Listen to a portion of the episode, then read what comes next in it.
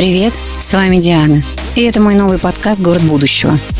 Включаем свое воображение и переносимся на 15-20 лет вперед в Москву, в город мечты, где будут жить наши дети. Я бы хотела, чтобы он был чистым, зеленым, комфортным, и чтобы в окнах было много света, чтобы просыпаться и видеть небо, чтобы не запирать двери и пить из крана, чтобы прохожие улыбались, дворы без машин и обувь чистая каждый день. Это мои мечты. Но кому-то они покажутся наивными, а кому-то дерзкими. Мы приглашаем к разговору видных экспертов по урбанистике, архитекторы, чиновники, строители и рестораторы. Все, кто формирует или оказывает влияние на новый облик нашего города, будут гостями моего подкаста. Итак, всем привет, с вами Диана, это наш новый подкаст «Город будущего». И сегодня в нашем выпуске у меня очень интересный гость, с которым мы сегодня будем обсуждать внешний вид и облик нашего города, а без этого никуда. Поэтому поприветствуем сегодня Юрий Григорян. Здравствуйте. Юрий Григорян – российский архитектор, график, художник, педагог, общественный деятель. В 1991 году закончил Московский архитектурный институт, где ведет сейчас свою студию. С 1998 года является сооснователем бюро «Меганом». Под руководством Юрия Григоряна реализованы следующие проекты – мастер-планы парка Горького и территории промзоны ЗИЛ, проект развития территории реконструкции зданий Пушкинского музея, проект развития прибрежных территорий Москвы-реки, торговая улица Барвиха Luxury Village, театр Mercury, универмаг Цветной, Велнес-центр Раздоры. С 2011 по 2014 годы был директором образовательной программы Института медиа, архитектуры и дизайна «Стрелка». В настоящий момент ведется проектирование культурного кластера в Калининграде, а также строится высотный жилой дом в Нью-Йорке. Входит в число советников архитектурной школы «Марш», регулярно выступает на конференциях и принимает активное участие в развитии архитектурного сообщества в городе Москве.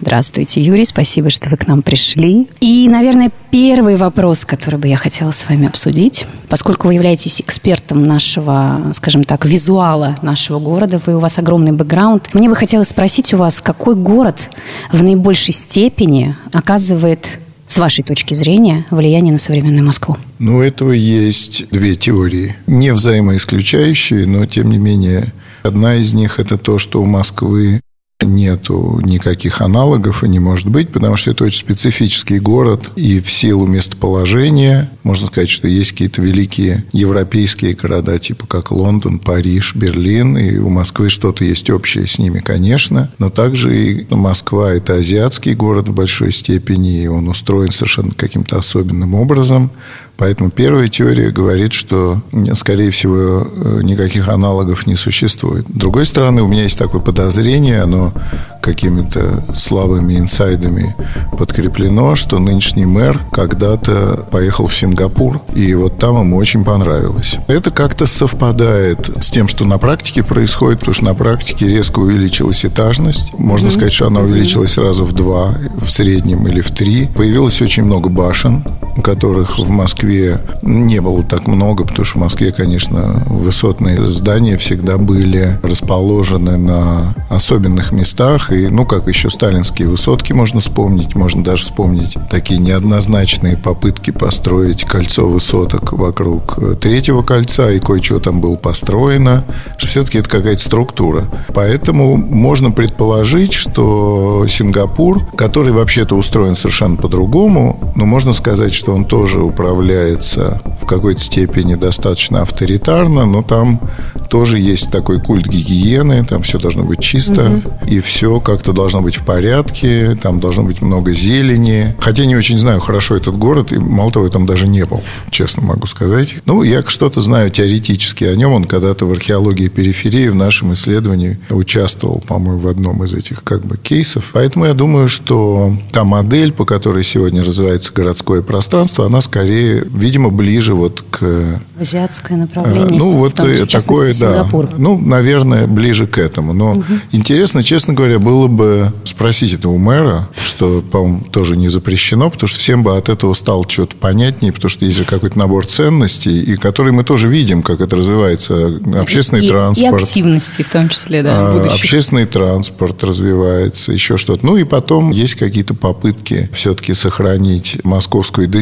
которая, может быть, и не требует сама по себе этих попыток, потому что эта идентичность как-то все равно будет прорастать да. а, через любые нововведения. Да. Юрий, вы, в частности, сейчас затронули вопрос небоскребов, и как раз в продолжении особенностей Москвы у меня такой вопрос. Каждый год в Москве вырастает просто гигантское количество, несколько кластеров огромных небоскребов. В настоящий момент ведется стройка, например, минимально ближайшие 4 километров от Кремля.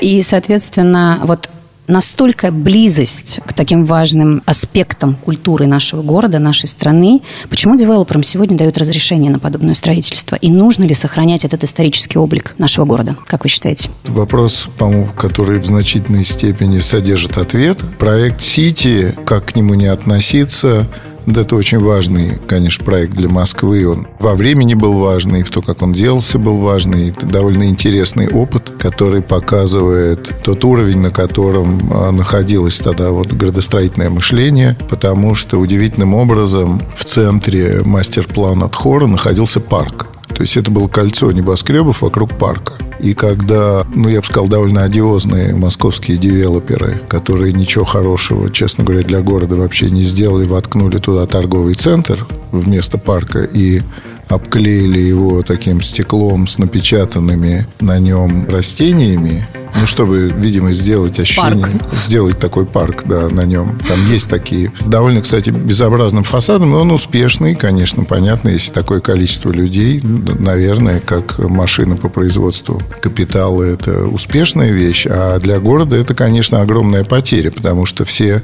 страдают от того, что там нет никакого публичного пространства. Я могу представить себе, что если бы вместо этого был бы парк с деревьями просто, то тогда это было бы, ну, другой подход, там был бы баланс. То есть есть капитал, который воплощен в этих башнях огромных, а есть какой-то, то, что называется public good, общественное благо, которое воплощено в парке. И тогда, собственно, те люди, которые там работают, у них есть кусочек вот этой зелени, где они могут выйти и расслабиться. Это очень, ну, можно приводить какие-то аналогии не совсем правильный с кем Централ Парк в Нью-Йорке. Ну, вот в Лондоне есть такая структура, когда много парков, и там могут быть, да, рядом небоскребы, нормально ты вышел куда-то. Или вот э, есть Мэдисон Парк, э, который я хорошо знаю в Нью-Йорке, да. там стоит этот Shake Shack, бургерная, и клерки, и, ну, вообще все люди, они там... Ну, это вообще маленький кусочек зелени, но он огромное значение имеет для города Мэдисон Парк. Так вот был бы какой-то парк там. Ну, и, конечно, то, что мы и город, взяв на себя эту ответственность, ответственность, потому что, конечно, город является главным заказчиком и горожане к всем градостроительным инициативам практически никакого не имеют отношения. Раз уж город взвалил на себя такую ответственность, что он сам решает, что плохо, что хорошо, то, конечно, его не должна разъедать эта эрозия коррупционная, когда кто-то может в центре построить торговый центр. Очевидно, это выгодно, что люди вместо парка гуляют в торговом центре. Может быть, даже можно было бы как-то это совместить, но, конечно, не таким карикатурным образом. Поэтому существует уже какая-то тенденция, где небоскребы могут быть, где не могут, во-первых. Во-вторых, как и в Италии, в другом виде, и так же, как в некоторых других культурах, в Москве существует комиссия по ландшафтно-визуальному анализу, так называемому, где есть и городской ландшафт. Каждое высотное здание проходит проверку именно на то, как оно влияет на достопримечательности. Там есть и момент, когда отменяют такие здания, есть моменты, когда условно капитал пересиливает, они появляются. Но здесь мы можем сказать, что город в этом смысле это, конечно, пространство борьбы, потому что активисты борются против этого. Ну, те, кто считает город своим, таких людей не так много, но те, кто считает, что что Москва принадлежит им, и они имеют право повышать голос, ну, так сказать, и вообще добиваться. Контролировать что Контролировать, да. И здесь надо отметить, что как только общественность голос повышает, власть, конечно, реагирует. Ну, то есть мы видим эти случаи, и мы знаем, что власть это считает городская информационными угрозами, ну, и в определенные периоды такие проекты не проходят, поэтому я бы не сказал, что мне не нравится вид с набережной на мост парка Зарядье, который пересекает Кремль, и за ним Кремль и кучу небоскребов вдалеке. Он редкий, но он есть, и я бы не сказал, что мне это не нравится прямо совсем. Мне это интересно, знаете, я по-другому на это смотрю. Мне это интересно, потому что это происходит в моем городе, это происходит реально. Это поменять мы не сможем, осмыслить, наверное, может быть, мы это можем. Вы чувствуете ответственность вот каких-то проектов, например, когда вы смотрите, как вы сказали сейчас, там, вдаль, например, и видите какие-то вещи, которые непосредственно имеют к вам отношение. Чувствуете ответственность за то, что вы принимаете участие в таких масштабных вещах? Все архитекторы чувствуют эту ответственность, потому что это общий город, и, конечно, мы тоже должны где-то повышать голос, что-то говорить, это важно. Недавно я прочитал э, в каком-то издании в интернете небольшое интервью Соломона Волкова, когда он вернулся, ну, о Москве. И он там одну фразу сказал, довольно интересно, что когда его спросили, а вот как вот Москва там вот меняется, вот опять там что-то, похожий вопрос, то он сказал, что вы знаете, меня в городе интересуют только люди, а вот это строят красивый дом, некрасивый дом, небоскреб, там вот что-то вот это, это меня не очень волнует. Это такая радикальная точка зрения, да, но тем не менее она тоже наводит нас на мысль о том, что, конечно, главное в городе это люди, это как им, вообще людям тут как угу. они существуют, потому что это же городское пространство, оно общее, и внешнее, и внутреннее. И каковы эти квартиры в муравейниках, каково там будет людям. Мы поговорим об этом, да. Да, каковы эти парки прекрасные, хорошие. Ну, то есть, есть и то, и другое, этого много. И, конечно, о людях, наверное, в этом контексте говорить правильнее, чем, по сути дела, о небоскребах, потому что если кто-то покупает квартиру в небоскребе, это известный тип людей, те, кто хотят иметь вид на Москву, так сказать, и, в общем, любоваться этим городом, скорее всего, это не москвичи, наверное, это те, кто приезжает, но это такой туристические такие, скорее, объекты, ну, наверное, они могут тоже быть. Ну, и я знаю, что они будут. Другое дело, что если бы вы видели макеты того, как будет выглядеть Пресня через 10 лет, то это, конечно, впечатляющее количество огромных зданий. А я сейчас вас об этом как раз спрошу. Например, когда возвращаешься в Москву откуда-то, либо да, летишь на самолете в ясную погоду, на подлете к Москве вот очень хорошо видны, скажем так, знаковые какие-то сооружения нашего города. Сразу можно понять, так, вот Хрущевки, вот Сталинки, там вот Сити. И у меня такой вопрос. Что можно увидеть с высоты птичьего полета через 10-20 лет? Ну, я думаю, вы увидите то же самое, просто будет больше огромных зданий. Это вообще-то будет еще зависеть э, вот от чего. Если какие-то пределы роста у города. Вот Наполеон считал, что круглый город может быть не больше двух миллионов человек. Ну, потому что лошади... Еще в Москве обсуждалась довольно серьезная история сто лет назад, связанная с ростом города, а куда девать лошадиный навоз. Ну, потому что количество лошадей было слишком велико в городе. Ну, потому что надо же... Ну, две, все, все возилось, да, да. Потому что не было автомобиля. А сегодня мы живем э, в ситуации, когда ты можешь вызвать автомобиль с телефона, ну, я еще, прошу прощения, 10 лет назад голосовал на улице. На улице да, рукой, что, да? Да, ловил э, любой автомобиль, на нем ехал.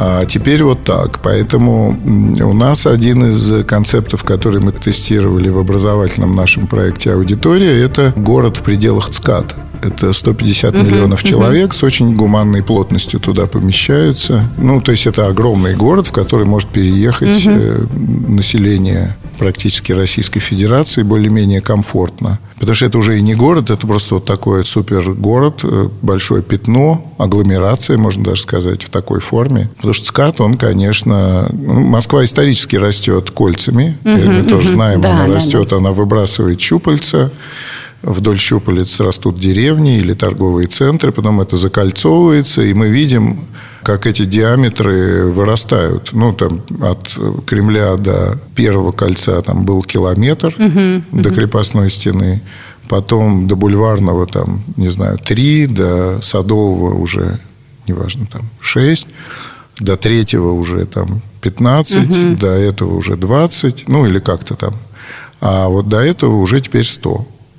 Ну, то есть это вот такая геометрическая прогрессия. И может быть, да, так и по факту получается, потому что, например, такие места, как Люберцы, или такие места, ну, все, что за МКАДом, это уже mm-hmm. практически Москва. Строительство идет в Новой Москве, и, и показательно, что Новая Москва, вот это единственный протуберанец, он как раз длиной до ЦКАДа. И это просто один сектор, который будет развиваться пока под контролем городских властей, а другие под контролем региональной администрации. Но, в принципе, перспектива может быть такая, что вы просто подлетая к Москве, будете видеть большие здания гораздо дальше от э, самого существующего города. Они могут возникать где попало. Это, наверное, то, с чем можно было бы бороться, если бы была понятная теория, которую можно было бы донести до тех, кто управляет развитием, почему это, например, опасно или почему это плохо. Поскольку они считают, что если они развивают транспорт, то на этот каркас можно насадить вообще, в принципе, что угодно, потому что люди могут ездить и отсюда, и сюда, и, в общем-то... Вы считаете, в этом плохо. есть некая угроза? Мне кажется, угроза есть э, в том, что этот город воспроизводит то общественное устройство, этот паттерн, э, в общем, и поведения, и ценностей, который, это мое личное, как это говорят, оценочное мнение, да, да. который, в принципе, препятствует развитию общества и развитию личности. Вот это есть проблема некоторая. Просто предыдущие спикеры да, нашего подкаста как раз начинали диалог, мы говорили о том, что там Москва через 30 лет, к 50 году, основной принцип вообще развития города, это будет миграция в том числе. То есть город будет расширяться в огромных просто каких-то нечеловеческих масштабах. И именно поэтому будет расширяться как э, кровеносная система транспортные узлы, они уже расширяются, мы это видим. Ну, а дальше под них, как вы сказали, насаживаются здания для там, комфортного их пребывания, скажем так. Вот вашу теорию я прям с глубочайшим удивлением слышу. Это действительно а, вызывает ну, то, что некое вы, даже опасение. То, что вы сейчас э, сказали, это слова такого персонажа, как капитан Очевидность. Помимо капитана Очевидность есть такие вещи, как критическое мышление или просто попытка понять, а что на самом-то деле происходит и какие движущие силы за этим стоят. И даже если мы этому следуем, то какие коррективы надо вносить и какие особенности угу. надо вносить, где та линия противостояния обществу, интересам капитала и кому-то там еще, где общество должно отстаивать свои интересы, по крайней мере, где здесь общественный интерес. Вот Явля... вы как раз сейчас и озвучиваете ну, одну из точек здесь, зрения. Да. Здесь это достаточно принципиальный вопрос. Даже если город будет бесконечно расти, и в этом есть общественный консенсус, хотя мы знаем, что... Ну, не то, что знаем, знаем, а догадываемся, что у федерального правительства есть и другие точки зрения на этот вопрос, потому что развиваются и региональные центры крупные. Ну, есть проекты по строительству, не знаю, оперных театров и музеев, и федеральное правительство вкладывает усилия и деньги в развитие больших городов, угу то есть, все-таки это скорее американская модель, которая позволяет все-таки не скапливать все население в одном городе, что, в общем-то, не очень полезно и для самого города, потому что он становится да. уже не городом, а каким-то конгломератом. Конгломератом быть плохо? Это плохо? Я не знаю, плохо. Это все э, оценочные суждения. Я не знаю, плохо или хорошо. Хорошо, Мне это кажется, опасно? Это может внести какую-то серьезную коррективу? Я могу сказать, что опасно быть капитаном очевидности. Вот это, мне кажется, опасно. Просто не опасно, ну да, можно сказать опасно, потому что есть амбиции, знаете, у архитекторов есть амбиции, угу. у капитала есть амбиции, и у власти есть амбиции. И вот архитектор почему опасен? Потому что он самый хитрый. Он может пролезть в нужное место и предложить, например, еще один небоскреб в заливе в Петербурге в виде змеи или, я не знаю, там чего-то. И он может понравиться капиталу, крупному и также и городу, в принципе. Это сочетание амбиций. Небоскреб – это самое, в общем, в этом смысле плохое здание, потому что оно вообще, в общем-то, о человеке ничего нам не сообщает. Кроме того, что он очень амбициозный, и он может воздвигнуть э, километровой высоты, предположим, там небоскреб. Ну, он может, да, это мы уже видели, мы знаем. Вопрос, можешь ли ты сделать все детские садики в городе такими, как в Японии? Я читала ваше интервью на эту тему. Не, ну это простой вопрос. Вот у меня ребенку 4 года сейчас, четыре с половиной. Я вникал по другим вопросам. Мы спроектировали тут один детский сад вот на Пресне. Небольшой в виде как бы реконструкции здания. Потом мы вникли вообще в технологию, мы выяснили, что детский сад проектировать довольно просто, а параллельно выяснили, что школа – это самое сложное вообще, что тебе может достаться. Это вообще ни с каким музеем не сравнить, ни с атомной электростанцией. То есть школа по вызову пока у меня находится на пугающей высоте, на недостижимой. Хороший проект школы – это то, где ты можешь всю свою амбицию потратить не на небоскреб, а на школу. А общество готово к подобным школам? Общество, конечно, готово. Общество бы хотело хороших школ. И это наша обязанность доставлять хорошие здания для детей. Ну, это же очевидно, правда? Мы же любим детей. Есть какое-то понимание роли каждой дисциплины в жизни человека. Если вам нужен зубной врач, вы обращаетесь к зубному врачу. Это консенсус по этому поводу существует. Соответственно, там есть какие-то вопросы, зачем вообще нужна архитектура, дизайн, предметный, не только городской среды, но и определенного вида зданий. У девелоперов, да, существует этот консенсус, они понимают, ну, там, через рыночную ценность угу. они нанимают э, да. модных архитекторов, успешных или там западных, или каких-то, и это их развивает. Тоже это делает, ну, и так далее, так далее. Там есть какой-то механизм. В случае строительства городских и государственных школ есть понимание о бюджете такого сооружения, есть понимание о необходимости и о сроках, но нет понимания о качестве. Либо это будет долго и качественно, медленно, ну, либо это будет быстро и дорого, понимаете, ну и так далее. А вот быстро, э, дешево и качественно сделаем, это нельзя сделать. Поэтому можно сделать быстро и дешево. В мире никто не ведет разговоров о сроках и о деньгах, ну, они, они ведутся, конечно, но все сосредоточены только на качестве, которое ты можешь достичь в этих сроках и в этих ограничениях.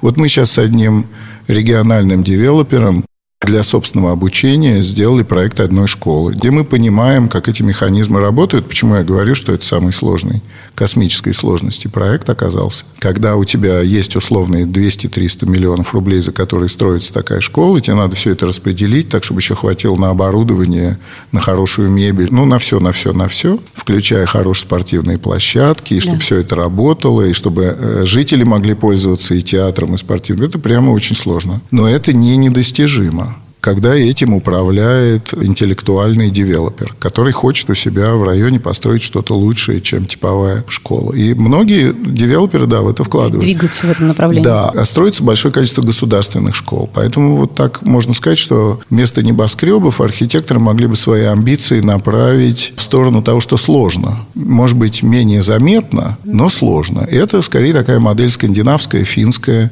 Это модель, где архитектор является членом общества, общества, он этого не стесняется, он готов инвестировать свое время и, может быть, даже работать. Да, а при этом, если общество понимает и доверяет ему, что сложно, конечно, да. понимая, какой он хитрый и пронырливый, то оно могло бы и а, выделить какие-то деньги на то, чтобы архитекторы могли собирать команды и тратить время. Здесь ведь время на проектирование, ну, насколько долго ты проектируешь, как глубоко ты это исследуешь, а оно тоже сказывается. Ну, потому что можно, конечно, бесплатно это делать, но это не, не получится тот же самый продукт. Вот это есть зона более интересная, более очевидная даже, угу. чем воздвигать вот э, большие здания. Как я уже сказала, я читала много ваших интервью, и вот вы сейчас частично тоже в нашей беседе это упоминаете. Цитата из вашего интервью, что сегодня представление о качестве архитектуры в нашей стране абсолютно потребительские. Это ваши слова. Мне хочется все-таки узнать у вас, как у человека, который ну, обладает широким действительно бэкграундом и очень красивым представлением о том, как это делать в правильном русле.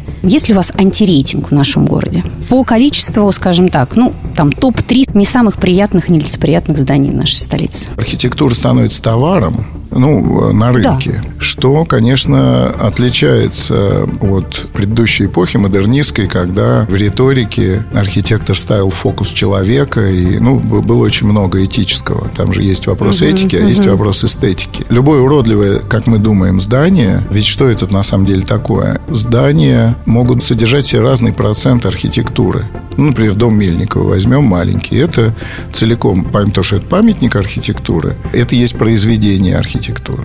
Ну, и так далее, и так далее. Ну, Монреальский павильон, например, там на ВДНХ это произведение архитектуры, а главный вход, например, не совсем. Ну, в меньшей степени, чем это. Поэтому, если какие-то здания, на наш взгляд, например, не очень красивые, то это, в общем-то, ни о чем не говорит. не говорит. Но мы привыкаем к этому. И ответственность-то наша, собственно, в том, что если даже предположить, что возникает уродливое здание, значит, город будет с таким зданием жить. Вот почему-то Зураба Церетели все время называли архитектором.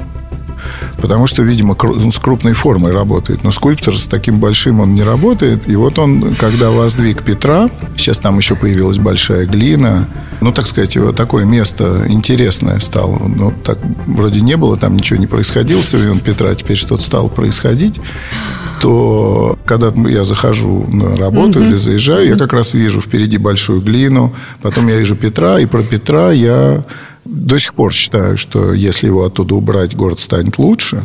Но при этом мы имеем большое количество людей, которые родились там, да, не, которые не при нем и другим и не представляют. И, конечно, люди будут защищать тот город, в котором они родились. Будут прям протестовать. Хотя, по сути, можно было бы его не ставить. И стрелка волшебная, это была угу. бы пустая, такая северная. Угу. Ну, мест что, не, вы, а что если бы, если бы... Ну, например, да. да. Вот это сослагательное наклонение, оно не совсем уместно, а присваивать каким-то зданиям ярлык уродливых. Я уже делал этот эксперимент, по-моему, у нас был э, какое-то интервью с Минаевым, где как раз я почему-то это сделал. И я упомянул там торговый центр европейский. С другой mm-hmm. стороны, если посмотреть на это э, в исторической перспективе, то что, собственно, такое здание? Это куча земли переработанной. Ну, она очень, если его сейчас перестать эксплуатировать, оно разрушится там за 10 лет просто и уйдет в землю. А торговый центр, он чем хорош ведь? Его же можно снести, как вот они снесли Олимпийский. Ну, взяли, да. вот стоял вполне себе олимпийский, казалось бы, ничего не трогал. Но это, и, это не жилой дом. Него, понимаете, да. это не жилой дом. Э, жилой дом нельзя снести. Это самая ответственная вещь. Потому что там надо квартиры расселять. Это дорого. И жилые дома редко сносят очень. Если они сами вот не падают, угу. или там какая-то реновация их вдруг не постигнет. Угу. А торговый центр, ну вот он приносит, приносит, приносит деньги. Они уже там заработали, уж страшно сказать, сколько. Может быть, в какой-то момент, э, ну, что-то наступит, они его просто снесут и построят что-нибудь волшебное угу. там. Или ничего не построят вдруг. То есть этот шанс есть. Юрий, как вы считаете, какой район Москвы будет самым дорогим с точки зрения нашего жилья вот к 50-му году? Я же не эксперт по как это рыночной недвижимости. Можно, да, ну что тут говорить. Можно взять ту карту распределения цен и представить себе, что чем ты ближе к даче президента, тем дороже стоит твоя недвижимость. Ну, вот так вот. Радиация примерно такая. По-другому скажу. На какие локации, например, может пойти мода? А мода как раз это э, тоже не новость. А, что джентрификация, ну и самый рост будет в самых плохих районах, конечно, потому что там никто не видит потенциала сейчас. Mm-hmm, mm-hmm. И вот самое это интересное, это то, что сегодня, где все не хотят жить, и то, что в интернете называется ад. Да-да, как Капотня, это... Хамовники 2. Да, да. Капотне мы посвящали много исследований. Ну, по крайней мере, это будет точно модно, потому что в богатых районах жить неинтересно. Ну, то есть ага. я, я думаю, что что-то такое будет происходить. Юрий, вы всю жизнь преподаете, много преподаете. Какие взгляды, идеи у подрастающего поколения?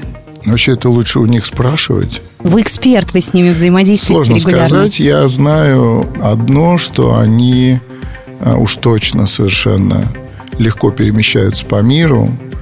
И все наши, многие наши лучшие студенты уже уехали работать э, в Америку и в Европу. Они здесь не остаются. Во-первых, это опыт. Во-вторых, такой опыт здесь нельзя получить. В-третьих, для них это опыт э, пожить в другой социальной модели, тоже относительно бесценный. Какие человеческие отношения попробовать другие. И, конечно, ценности другие. Это разный состав воздуха. Ну, воздух, которым ты дышишь, он тебя ну, по-другому, скажем mm-hmm. так, настраивает, по-разному вдохновляет. Много идеалистов, они верят в, во все хорошее очень сильно. И чего им, может быть, не хватает отчасти, это жесткости такой. Кажется, они просто довольно добрые ребята все.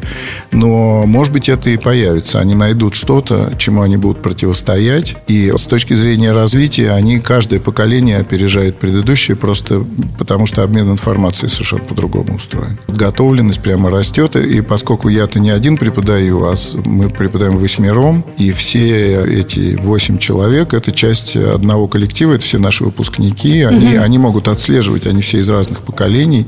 И они, когда приходят новые ребята, они говорят, боже, какие они замечательные, прекрасные. Поэтому тут... Юрий, какой современный дом или жилой комплекс восхищает вас как архитектора? Тут надо спросить, что такое современный и что такое жилой комплекс. С вами Тогда... не просто беседовать, Юрий, не у вас всегда ну, встречный, что... под Нет, вопрос. Ну, я бы сказал, что мне вот интересен, я единственный раз в жизни был в доме Мельникова, вот в этих двух цилиндрах. Меня Саша Бродский туда привел, Катерина Мельникова, она еще, когда Давид был жив, она меня звала туда, но я не мог этим воспользоваться по каким-то внутренним причинам, потому что я думал, ну, что это как-то не очень. Это семья, и человек не в дом пойду, она угу. же там живет.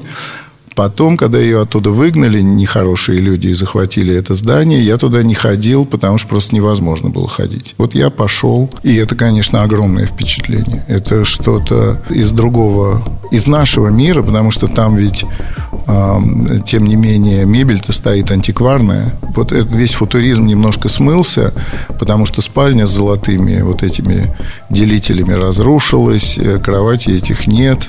И там немножко все более буржуазно, но при этом форма этого дома, место его в истории архитектуры, потом вот это прекрасный пример того, что называется строительство за низкий бюджет. Он же построил это из топора. Ну, из кирпичей, эти шестигранные окна, потому что не было металла, угу. как будто. Наверное, не было, да. Он это придумал просто для себя. Придумал эти дисковые перекрытия, которые на самом деле из Америки тоже были взяты, еще что-то. И это все сплошные инновации, сделанные по принципу вот таким талантливым человеком, как у себя на даче практически это сделано, mm-hmm. что это и есть. И это невероятная икона современной архитектуры, и это можно назвать жилым домом. За этим тоже была политика, потому что он этот участок получил, судя по всему, потому что он сделал саркофаг Ленину. Это показывает, насколько архитекторы в этом смысле опасные угу. люди, и какие у них есть политические возможности. Но если говорить в чистом виде об архитектуре, это одно из самых интересных зданий, которые стоит изучать. Его историю, и саму архитектуру, да. и людей, так сказать, вокруг. Вот это я бы сказал. И это не касается пока коллективного жилья, потому что, что касается коллективного жилья, ну, есть хорошие наверняка дома в Москве. И они будут появляться все больше и больше, угу. потому что это уже целая индустрия по производству хороших домов. Да, сейчас. И не очень хороших, и хороших, поэтому тут уж э, ну, выделять какой-то я бы, наверное, пока не стал. А как вы вот оцениваете то, что сейчас на новый лад, на новое прочтение, вот э, знаковые, скажем так, здания переделывают на новый лад, дают новую жизнь? Вот, например, Наркомфин. Хороший пример – может быть, недостаточно в этом смысле блестящий, но оказалось, что это достижимо сделать в наших условиях. Это очень хорошо все сделано. Я там был, ну, поднимая планку, так сказать, если бы оно в Швейцарии стояло, может быть, э, его получше отреставрировали но его судьба могла быть, конечно, угу. плачевна, и мы наблюдали эти попытки перестроить, сделать из него новодел и сломать его, ну, поскольку оно старое. Вот в этом смысле, в дидактическом плане, это замечательный пример. Я уж не знаю, Алексею я говорил об этом или нет Гинзбургу, но это в воздухе носится, его все тоже благодарят. Угу. Ну, и в этом смысле он сделал то, что надо было сделать. Мне кажется, самое интересное – это посмотреть на все здания, которые не являются памятниками архитектуры, в смысле того, чтобы их красиво использовать и в них жить хорошо. Я уверен, что, в общем, все зависит от того, какие люди внутри. Я видел, как в Германии берется совершенно ординарное здание, ну, какого-нибудь небольшого научного исследовательского института, такое же бетонное, и без всяких денег сообщество, которое ему оно досталось, оно превращает его просто угу. в фантастическую среду. Просто его моют, убирают лишнее, ну, как-то выскребают, делают какую-то минимальную там свою навигацию, дизайн малюсенький, просто прямо без денег. Это говорит о том, что просто это душа. Душа людей, которые, ну, вкус, можно сказать даже, да, и... Осознанность. Осознанность, и то, как они понимают э, хорошую, устойчивую, красивую жизнь, как надо жить, собственно, и не только в городе, а вообще. И это возможно в любом здании. То есть мы видим, как люди приходят в самые странные, даже, может, страшные здания, и они становятся, так сказать, добрыми внутри, даже не трогая их внешнюю оболочку. Внешнюю оболочку. Юрий, какой ваш э, дом мечты? Каким вы вообще его видите? Дом, этажи, лифт в нем есть? Какая там внутренняя наполненность? Что это? Сложно сказать, потому что вообще дом мечты, это резонирует с тем, что мы сейчас э, с коллегами начали делать студию в Марше, в которой у нас будет две клаузуры у студентов, э, и в Марше, и в Мархи, которые угу. как раз называют здание мечты. Но это здание мечты, то, что мы там имеем в виду, это здание как произведение архитектуры. Это именно, ну, как сказать, стопроцентный дистиллят. Знаете, как медицинский спирт, это угу. 99,9 там чего-то, или, ну, бывают такие дистилляты очень высокой. Ну, как алюминий есть 99,9, он как, как серебро становится, вот из него делают музеи. Это не, не серый алюминий, угу. там нет глинозема. Это чистое произведение архитектуры. В этом смысле это вызов, который стоит перед тобой в каждом проекте. То есть это скорее подход, понимаете, чем результат. Я не могу сказать, что это одноэтажное здание. Как сказать, это слишком актуально в данный момент, чтобы попытаться на эту тему э, что-то сказать. Но вот этот э, попробовать э, почувствовать, как сегодня выглядит стопроцентный дистиллят, вот что такое есть сегодня произведение архитектуры в тех условиях, каждый mm-hmm. раз в который ты поставлен, это мерка, с которой ты можешь подходить просто в ежедневной работе. В этом смысле архитекторы, они об этих зданиях вроде не должны мечтать, а они должны эту мерку просто ежедневно, ну, как бы этим работать. И последний вопрос, Юрий историй, которые я задаю всем гостям. Представьте, что сегодня вы в первый раз посетили Москву. Что, как вы думаете, вас поразило здесь больше всего? Ну, я думаю, что ландшафт. Вот это именно история вот этих семи холмов, в которые можно включить и Воробьевы горы, и этот вид оттуда. И это именно вот река, и все, что на ней находится, вот этот вот ландшафт, связанный с рекой. И весь вообще городской ландшафт, включая вот эти точки, с которых ее видно, это, конечно, удивительно красивый город. Ну, прямо, чтобы сразу вот зашел и вах, вот это да. На что бы сразу глаз упал? Не получится где-то оказаться.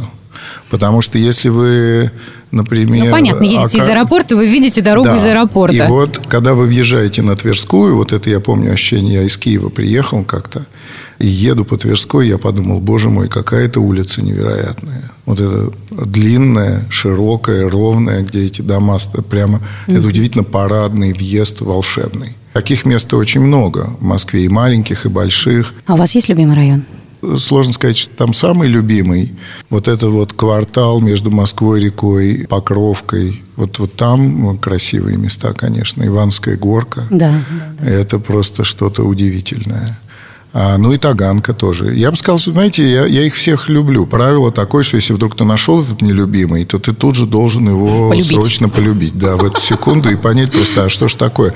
А любовь – это внимание. Поэтому мы любим сильнее Москву, мы в ней больше провели времени. Но есть какие-то города, вот ты больше проводишь в них времени, и ты можешь построить с ними отношения. Если ты мало проводишь, то мало шансов. Поэтому... Как и с человеком, в общем-то. Ну да, да, конечно, и так тоже. Юрий, большое спасибо, что вы пришли к нам сегодня за этот очень, э, я бы сказала, глубокий, интересный э, рассказ и такие интересные ответы. Спасибо вам большое. Спасибо. Желаю вам всего самого лучшего в вашем развитии и украшайте наш город дальше. Спасибо и вам всего лучшего. Спасибо. Спасибо. У нашего города всегда красивое и свежее лицо. Важно, какими глазами ты на него смотришь. До новых встреч.